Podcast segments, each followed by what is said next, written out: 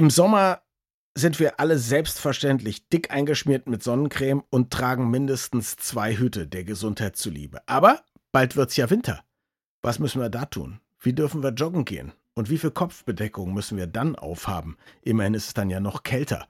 Das alles wollen wir in diesem Podcast mal klären. Viel Spaß. Das Gehirn und der Finger. Was in unseren Köpfen und Körpern so vor sich geht. Ein Podcast mit Dr. Magnus Heyer und Daniel Finger. Im Sommer sitzen Magnus und ich, wenn wir uns sehen, gerne angezogen draußen im Garten. Im Winter sitzen wir gerne nackt drinnen in der Sauna. Sind das schon die ganzen Unterschiede? Und was macht es mit unserem Organismus? Müssen wir rausgehen? Können wir überhaupt rausgehen? Und warum bringen sich so viele Finnen um im Winter? Das alles sind Fragen, die wir heute klären wollen. Magnus, wie geht's dir? Es wird ja langsam Herbst, danach kommt der Winter. Hast du schon deine erste Depression? Naja, also begrüßen tue ich den Winter nicht, überhaupt nicht. Ich fahre gerne mhm. mit dem Fahrrad zur Arbeit. Mhm. Ich fahre eigentlich täglich mit dem Fahrrad Fahrrad zur Arbeit und jetzt habe ich ein ganz großes Problem. Mein innerer Schweinehund hat mich jetzt dreimal hintereinander davon überzeugt, dass ich heute, gerade heute, also gestern und vorgestern und vorvorgestern, aus verschiedenen Gründen nicht mit dem Fahrrad fahren konnte. Natürlich. Das muss ich jetzt in den Griff kriegen, denn das hat ganz unmittelbar mit diesem unangenehmen, fieselnden Wetter draußen zu tun. Also ich muss mich da gar nicht überreden. Ich bin einfach bereit zuzugeben, dass ich einfach nur ein Schönwetterfahrradfahrer bin. Das ist völlig in Ordnung. Ich persönlich fühle mich wohl im Winter und ich fühle mich wohl im Sommer. Aber es gibt Leute, die im Sommer Angst vor Hautkrebs haben und im Winter eine Depression. Wie sehr kann man es denn überhaupt auf die Jahreszeiten schieben? Ist es so, dass man sagt, im Winter gibt es eine erkleckliche Anzahl von Leuten, denen es einfach schlechter geht? Müsste nicht so sein, denn wenn es überhaupt einen objektiven Grund gibt, dann ist es das fehlende Sonnenlicht. Das ist mhm. so. Vitamin D-Bildung und so weiter und so fort, ne? Und vor allen Dingen Melatoninbildung. Das beeinflusst dann eben auch unseren Schlafverhalten und so weiter. Das kann die Stimmung schon erheblich beeinträchtigen. Nur, es gibt keine Jahreszeit, in der es nicht ausreichend Sonne gibt. Es ist nur die Frage, wir müssen halt rausgehen. Wenn wir im Winter nicht rausgehen, tanken wir auch keine Sonne. Sonne. Wenn wir rausgehen, tanken wir Sonne, denn auch an einem bedeckten Tag haben wir da draußen 5000 Lux. Und hier drinnen haben wir in einem hellen Büro vielleicht 500 Lux. Das fehlt uns, aber das hat nichts zwingend mit der Jahreszeit zu tun, sondern einfach nur mit dem inneren Schweinehund, der uns sagt, nee, bei diesem Ekelwetter gehe ich jetzt einfach nicht raus. Genau, das Sonnenlicht, was wir nicht bekommen, liegt nicht daran, dass die Sonne nicht da ist, sondern dass wir nicht da sind. Auf den okay. Punkt gebracht, präzise formuliert. Tun wir mal für eine Minute so, als wärst du nicht mein Freund, sondern mein Arzt. Aber gerne. Ich bin im Sommer auch über viele Wochen nur drin und mir geht's gut und ich kann gut schlafen. Da muss ich vor dem Winter doch keine Angst haben, oder scheint mein Melatoninspiegel doch trotzdem naturgegeben ganz okay zu sein?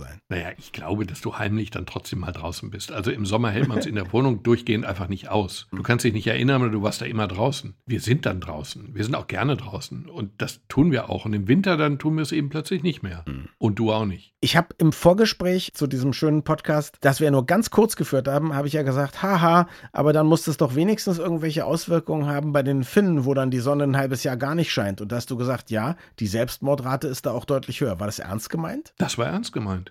Das ist so. Also wenn du wirklich im Norden wohnst, wenn du wirklich nördlich des Polarkreises wohnst, wenn du wirklich zum Teil Wochen oder gar Monate lang die Sonne überhaupt nicht siehst, hm. das wirkt sich erheblich auf deine Stimmung aus. Und das kann sich dann auch bis zu einer naja, Depression oder depressiven Verstimmung auswachsen. Aber es gibt doch Alkohol. Ja, das ist genau das Problem. Es gibt Alkohol und es gibt Kaffee. Und wenn ich mich richtig erinnere, dann ist oder war zumindest Finnland mal der Weltmeister im Kaffeekonsum. Mhm. Und wir fahren, und darauf freue ich mich jetzt auch schon maßlos, trotz allem sozusagen, wir fahren kommenden Freitag nach Finnland für eine Woche mhm. nur. Aber da ist es dann auch schon so, da geht die Sonne jetzt erschütternd mhm. früh unter und erschütternd spät auf. Und da musst du dich schon zwingen, auch wirklich rauszugehen, sonst kriegst du von der Sonne gar nichts mit. Das ist ein Problem. Aber du kommst ja auch hinterher zurück nach Castrop-Rauxel. The Sunshine State heißt das, glaube ich. Ja, so nennen wir uns, völlig korrekt. Mhm. Genau. Da hast du dann natürlich überhaupt kein Problem mehr. Weil es ja nun bald Winter wird, ne? Wie ist das denn überhaupt? Also du hast gesagt, du musst dich dazu zwingen, dann Fahrrad zu fahren und so. Ja. Wie sollte man denn Sport im Winter machen? Also ich weiß, als ich noch ein bisschen sportlicher war, habe ich mich beim Sport immer trotzdem sehr leicht bekleidet gegeben und nur darauf geachtet, mich hinterher wieder total warm einzupacken. Weil es gibt ja so Leute, die mit einem Pulli und mit Handschuhen und mit Mütze irgendwie joggen gehen und so. Das kann ich gar nicht. Da bin ich nach fünf Minuten gekocht gefühlt. Also zunächst einmal glaube ich auch, dass viele Leute da sehr, sehr, sehr übervorsichtig sind. Und es mhm. sieht schon lustig aus, wenn jemand bei so mittleren Temperaturen Handschuhe anhat und eine Zipfelmütze auf oder so. Mhm. Aber grundsätzlich, die Antwort darauf ist total einfach. Man sollte ihn machen. Also erste Aussage ist, machen. Die zweite Aussage ist das Wie, aber die oberste Aussage ist jetzt nicht plötzlich darauf verzichten, weil es draußen kalt ist oder nass oder regnerisch oder Schnee liegt oder es einfach sehr kalt ist. Also ich habe ein Interview gesehen mit einer Wissenschaftlerin der, ich glaube, Sporthochschule Köln. Also ab minus 10 Grad wird es ein bisschen kritisch. Mhm. Also man kann Sport machen, man kann alles draußen machen, man kann auch joggen. Da gibt es ein paar Sachen, auf die man achten muss. Und wenn es wirklich kalt ist, es gibt die Neuner-Regel, die habe ich mal in der Medizin gelernt, bezogen auf Verbrennung, da geht es um die Körperoberfläche, mhm. aber sie ist ja gleichzeitig auch die Oberfläche, über die wir Wärme verlieren. Und der Kopf zum Beispiel, nach der Neuner-Regel ist das eben 9% der Körperoberfläche. Wir verlieren über den unbekleideten Kopf erstaunlich viel Wärme. Insofern macht eine Mütze ausdrücklich Sinn. Also wenn ich jogge oder mich richtig anstrenge, kann ich nicht durch die Nase atmen. Und das Problem dabei ist, wenn ich durch den Mund atme, dann also ich transportiere dann eben sehr kalte Luft in die Lunge und dann trocknen die Atemwege sehr schnell aus. Mhm.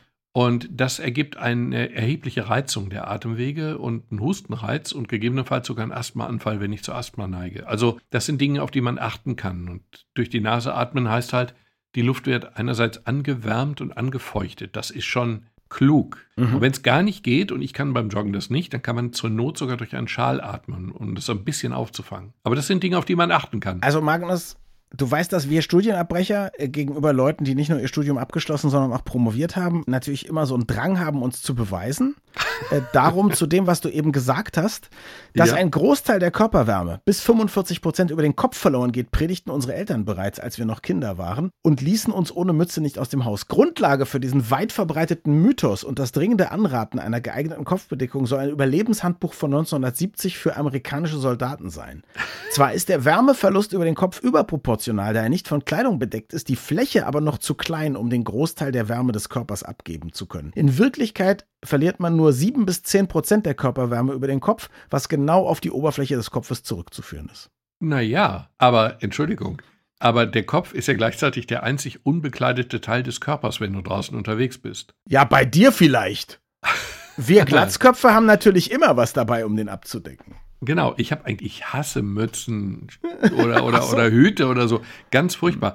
Aber unterm Strich, das finde ich jetzt nicht unoriginell, muss ich zugeben. Mhm. Mit dem Handbuch von 1820. 1970, ja, ja. glaube ich, war es. Ja, ja, klar, ja. Mhm. klar. Aber die Empfehlung mit dem Kopf, die kommt tatsächlich ja. auch aus der Sporthochschule. Also da muss schon okay. im Kern irgendwas dran sein. Und eine Kopfbedeckung hat nur den Nachteil, dass sie doof aussieht. Aber ansonsten mhm. hat sie eben beim Sport keinen Nachteil. Der Punkt ist einfach der, wenn man wirklich bei Kälte joggt, Rad fährt oder sonst was tut, dann tut man gut daran, sich anders zu verhalten als du, nämlich tatsächlich sich einigermaßen okay. zu bekleiden, um den Wärmeverlust, der wirklich erheblich sein kann, zumal wir dann mhm. auch noch schwitzen. Wenn du ganz dünn bekleidet und dann schwitzt du noch und dann verlierst du richtig Wärme, das könnte dann, also riskant werden, ist aber ein sehr starker Ausdruck, aber es wäre schon klug, sich zwiebelschalenförmig anzuziehen, um dann nach Gefühl sich wieder zu entkleiden bei dem Sport lass mich so sagen, die Temperaturen, die wir hier haben, sind ja nicht wirklich niedrige Temperaturen. Ich habe neulich einen großen Kongress moderiert. Da war unter anderem als Gast Markus Rex. Ich weiß nicht, ob du den kennst. Der ist Professor hier an der Uni Potsdam am Alfred-Wegener-Institut. Der war Vater dieser Mosaikexpedition, wo ein Eisbrecher sich ein Jahr lang quasi am Nordpol hat im Eis einfrieren lassen. Mhm. Und der hat Bilder gezeigt und hat gesagt, so sah das ungefähr aus. Da sah man Leute, wo halt überall an den Brauen und an den Bärten und so waren Eiszapfen. Und der sagte, das sind Temperaturen, bei denen jeder ungeschützte ungeschützte Teil der Haut sofort unter Erfrierung leidet. Aber die Fotos, die sind nicht gemacht worden bei den kältesten Temperaturen, denn bei den kältesten Temperaturen funktionieren keine Kameras. Also sowas haben wir ja hier in der Regel nicht, wenn wir joggen gehen. Ne? Ich möchte aber auf Folgendes aufmerksam machen. Ich schwärmte bereits von Finnland und ich tue es noch einmal. Ich war mal in Finnland bei einer Temperatur von minus 29 Grad.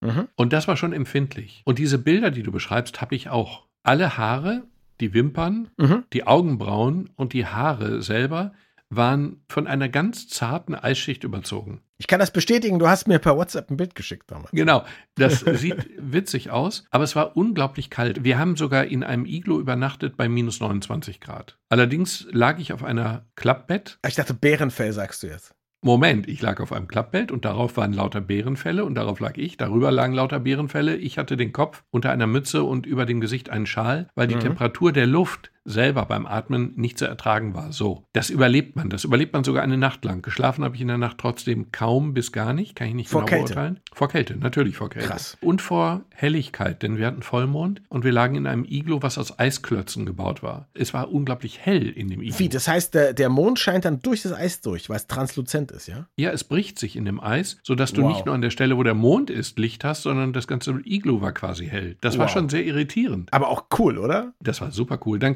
kamen noch die Geräusche vom Eis hinzu, weil das Eis, wenn es sehr kalt ist, ja wächst. Und wenn das Eis wächst, dann dehnt es sich ja nach oben aus, weil nach unten hat es ja keinen Platz. Und dann bricht das Eis und es schwingt. Mhm. Das heißt, ich hatte eine Nacht, die war furchtbar kalt, furchtbar hell und furchtbar laut, obwohl da so keiner war. Und das ist dann schon, ja, eindrucksvoll. Kälte kann auch sehr ästhetisch sein. Krass. Klingt wirklich toll. Jetzt haben wir ja schon über so besondere Bedingungen im Winter gesprochen. Aber ich glaube, im Winter haben wir trotz allem mit der nötigen Kleidung, mit dem Schal, mit irgendwelchen schönen Noise-Canceling-Kopfhörern, wenn man auf dem Eis schläft, haben wir trotzdem bessere Überlebenschancen, als wenn es richtig heiß ist. Ne? Also in der Wüste geht es uns in der Regel schlechter. Es geht uns dann schlechter, wenn wir den enormen Flüssigkeitsverlust nicht ausgleichen können. Dann geht es Mhm. uns sehr schnell sehr schlecht. Und wir haben halt zwei Methoden, unseren Körper am Leben zu halten. Das eine ist Schwitzen und das andere ist Zittern. Also Schwitzen, um über Verdunstungskälte den Körper abzukühlen. Das funktioniert bis zu gewissen Temperaturen recht gut, Mhm. aber auf Dauer dann eben nicht mehr, weil es auch extrem belastend ist. Und bei Kälte zittern wir eben und das funktioniert auch recht gut. Der Körper versucht ja tatsächlich, seine 37 Grad Temperatur auf plus minus 0,5 Grad präzise zu halten. Mhm. Das ist ein extrem aufwendiger Vorgang. Und wie gesagt, der erreicht seine Grenzen. Der Flüssigkeitsverlust ist eben so groß, dass wir das nicht lange aushalten. Der sagt, nicht lange aushalten. Und in der Wüste hat man ja normalerweise eben nicht wahnsinnig viel Zugriff auf Wasser.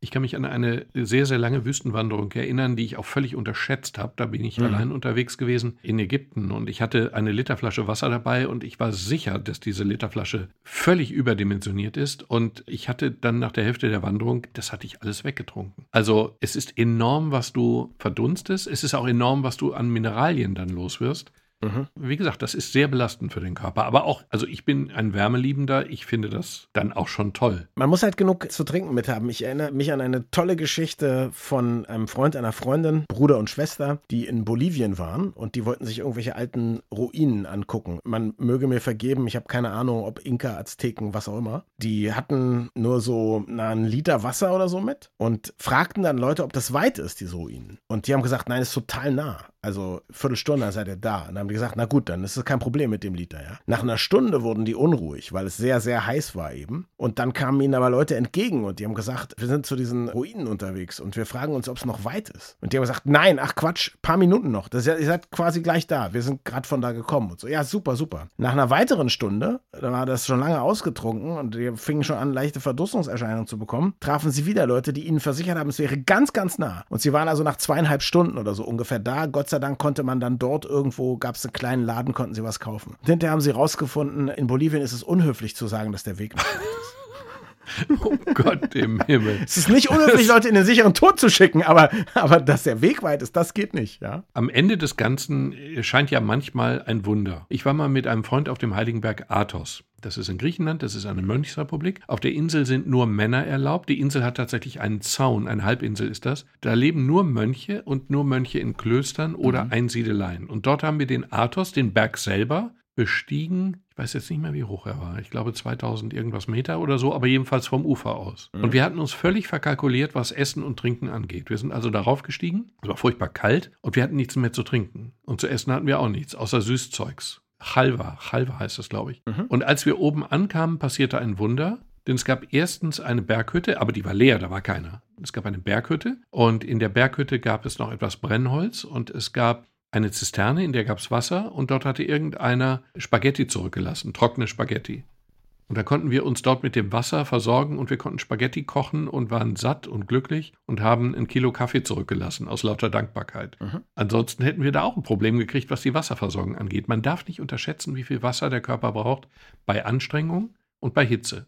Bei Mhm. beidem. Du hast mir noch eins verraten, nämlich dass unsere Körpertemperatur, und zwar nicht deine und meine, sondern die von uns Menschen, sich verschoben hat. Über was für einen Zeitraum und in welche Richtung verschoben? Also waren wir früher nur 34 Grad kalt, waren wir 80 Grad warm? Eine völlig, völlig bizarre Beobachtung, die darauf beruht, dass wir seit ungefähr 150 Jahren in der Lage sind, Körpertemperatur zu messen. Mhm. Plus, minus ein paar Jahre, ich weiß nicht genau. Also heute gehen wir ja von einer Körpertemperatur von, ich glaube, 37 Grad aus. Mhm.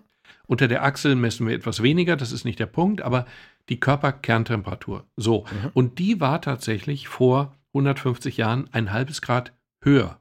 Mhm. Und das ist jetzt natürlich Spekulation, woran das liegen könnte. Mhm. Aber die plausibelste Erklärung ist, also einmal haben wir eine Zieltemperatur, die legt der Körper fest und versucht sie zu halten. Und andererseits produzieren wir durch unseren Stoffwechsel erhebliche Wärme. Das äußert sich auch zum Beispiel darin, es gibt zwei lustige Zahlen. Wenn du halbnackt irgendwo sitzt, dann ja. gibt es eine Temperatur, bei der du dich wohlfühlst, bei der du weder zitterst noch schwitzt. Die liegt ungefähr zwischen 27 und 32 Grad. Die ist ja sehr hoch. Mhm. 27 bis 32 Grad ist die Temperatur, bei der dein nackter Körper nichts tun muss, um seine Temperatur zu halten. Finde ich schön, ich mag es gern warm, bin ich einverstanden.